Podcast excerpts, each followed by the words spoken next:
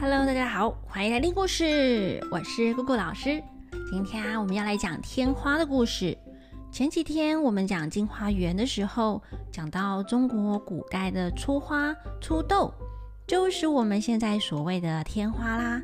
其实天花很早就存在了耶。据说在三千多年前，埃及法老王拉美西斯五世突然间死亡啦。那他的身体啊就被做成了木乃伊。后来的考古学家从他的木乃伊头部留下的伤痕，就推断出哦，他可能是死于天花哦。因为得到天花的人，脸上啊、身上都会长出一颗颗的脓疱痘痘，就算康复了，也会留下疤痕。在古代啊，天花可是一种令人闻之色变的传染病呢。不过啊，因为得过天花的人就能够终身免疫，所以在古代的中国会采用疫苗接种的防疫哟，就是把天花患者身上的病毒放到健康的人身上，让免疫系统能够发挥作用。比较常见的方法是把患者啊身上，因为他不是会长那个脓疱痘痘吗？那那个痘痘之后会结痂嘛，就把那个豆荚研磨成粉末，加水啊把它调和，做成了哎所谓的古代的疫苗，然后把它裹在那个棉花里，捏成一小颗塞进去鼻孔，一段时间之后再拿出来。那被塞鼻孔的人呢，如果啊七天左右就会发热出痘，哎。这样啊，就算是种痘成功了。还有的方法呢，是采用啊，把病人穿过的衣服拿来穿，试图透过衣服来感染上天花。那在古代的印度跟非洲也有类似的免疫方式。在历史上呢，很多名人也得过天花，哎，像是清朝的康熙皇帝，或是美国的华盛顿总统。他们啊就得过天花，得过后呢就终身免疫。不过他们的脸上啊就会有痘疤的痕迹了。可是啊，有趣的是哦，大家如果有机会看他们的肖像画或者他们的那个图画，都看不太出来脸上有什么痘疤麻子的痕迹耶。只能够说啊。古代的那个画家呢，也是会自动开启美肌模式，哎，就是帮君王啊、帮总统美化一下啦。那有一些呢得天花的就比较不幸，没有撑过，像是法国国王路易十五世或是英国女王玛丽二世，他们啊就是因为天花而去世了。那康熙皇帝因为自己啊得过天花。所以他当上皇帝后哦，就很认真呢，在改革医疗，在太医院下面啊设立专门的痘诊科，广征天下名医呀，而且呢还采取更严密的查痘制度哦，就是要做好感染天花的分流管理呀。那这个是什么呢？哎，就是躲避跟隔离哟，就是当有天花疫情爆发的时候啊。还没有得过天花的人，就要避免啊出现在人多的公共场所。就算是遇到了非常非常重要的国家庆典，也可以不出席。那还有就是得到那个天花的人啊，他就要被隔离，不能够跟其他人在一起。哎，听到这里有没有觉得好像跟我们现在也一样啊？那康熙皇帝呢，他还在热河啊设立了避暑山庄。不止啊，避暑哦，也躲避天花呢。另外，康熙皇帝他也引进民间的吹鼻种痘疗法，跟前面那个鼻孔塞棉花的方式有一点点不一样。他这个啊是直接把那个豆荚的粉末加冰片、樟脑这些凉凉的哦一起呼的吹进去鼻孔里。那康熙皇帝就大规模的推行天花预防工作。他希望啊啊，我们不要再被天花打败啦。那后来呢，就有俄国的医生把中国啊这种种人痘的方法带到了俄国，然后再辗转传入了土耳其。在十八世纪早期，有一位英国的贵妇玛丽蒙太古夫人，就把这种种人痘的免疫法从土耳其引进到英国。在她的倡导下，哎，英国国王哦，乔治一世，他呢，在一七二二年的时候，也让两位公主接受了那个种豆的方法。哎，嗯，讲到这个英国国王乔治一世啊，我一定要说一下，大家知道吗？他虽然是英国国王哦，可是 他不会说英文哎。所以啦，如果以后有人嫌弃我们英文不好的话，我们就可以说：哎呀，反正英国国王那个乔治一世啊，他不会说英文，都当国王了呢。那我们英文不好，哎，也不要太太计较了啦。好了，这是开玩笑的。那回到我们的故事啊，那刚刚讲到说，哎，其实英国也开始在这种人痘的那个呃接种免疫法嘛。那虽然这一些努力啊，的确可以降低感染天花的风险，可是啊，这些用人痘的疫苗，其实要看运气哦，不一定安全。有的人呢，可能在接种之后就感染很严重的天花而死亡了。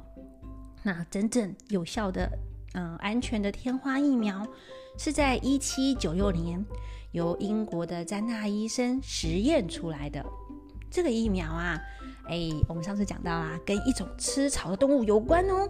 大家要猜一下是什么动物呢？提示一，这种动物吃草，对。然后二，哎，我们也会喝它的奶奶哦。好，那第三个提示是，以前啊，农民会用这种动物来犁田，哎，哎，大家猜到了吗？没错，答案就是母，就是牛哦。当时啊，在英格兰农场挤牛奶的女仆哦，哎，大家都觉得她们很漂亮。为什么？主要是因为她们很少，甚至没有得过天花，所以她们的脸上啊都没有疤痕呐，就会觉得哎很漂亮，也没有疤痕。那詹娜医生呢，不是第一个发现这种现象的人，其实啊是他的朋友佛斯特医生。他就发现哈，有一位平常在养乳牛啊，曾经感染过牛痘的人，他似乎诶对天花的抵抗力特别好诶，他觉得这种现象非常的有趣，就告诉了许多医生朋友，当然啦，也包括了詹娜医生。那詹娜医生知道后，哎，他非常感兴趣哟，而且啊，他还持续的研究诶，然后就发现到。这些呢，挤牛奶的女仆会从牛的身上感染感染上牛痘然哦，就是因为那个牛的挤牛奶的地方，牛的乳房嘛，它感染发炎会有水泡。那它感染上牛痘，就算是一种职业病啊。那女仆的手上啊，也会一起那个感染牛痘起水泡。那这个呢，就被称为挤奶吧。那只要感染过牛痘的人，哎，好像就会对天花免疫耶。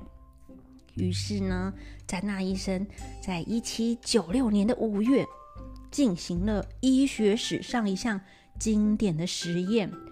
他从刚刚染上牛痘的挤奶女仆她的那个水泡里面吸出一些分泌物，就是那个牛痘的脓液啦。他把它就是刮擦进了那个他园丁八岁的小男孩皮肤上。那这个小男孩他就哎，因为感染牛痘了嘛，就轻微的发烧。过几天后，哎，好像也就复原啦，就康复啦。两个月后啊，詹娜医生再把这个天花的那个分泌物，就是天花脓泡的分泌物，接种到那个小男孩的身上。哎，结果发现哦，这个小男孩没有出现任何天花的症状，哎，就证明了，如果你要是感染过牛痘，就好像对天花免疫，所以如果接种牛痘疫苗的话。就可以那个哎，防止预防天花哎，所以天花的疫苗哇，从此就诞生了。那大家是不是觉得哎，那就可以大规模接种这个牛痘疫苗啦？其实没有哦，因为啊，他的实验没有被医学界普遍认可。于是啊，他继续在说服更多人来接种这个疫苗。那他取得更多的数据后，才终于可以正式出版他的研究报告。不过啊，就算他出版了研究报告，还是有人继续嘲笑他、打击他，不愿意承认他的成果。例如啊，像教会呀，就会说：“哎。”把动物身上的疾病拿来种在人的身上，这样对上帝不敬啊！哎，其实上帝都没说话啊，都是你在说啦。那那连那个时候的报纸啊，都还在那边说批评他说，哎，种了种那个种了你的牛痘啊，可能就会长出牛角，哎，小孩种牛痘就会全身长牛毛，而且啊，还画了漫画这边批评他哦。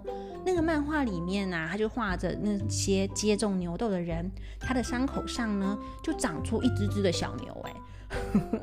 那那个时候还有人啊包围医生的家，朝里面丢石头呢。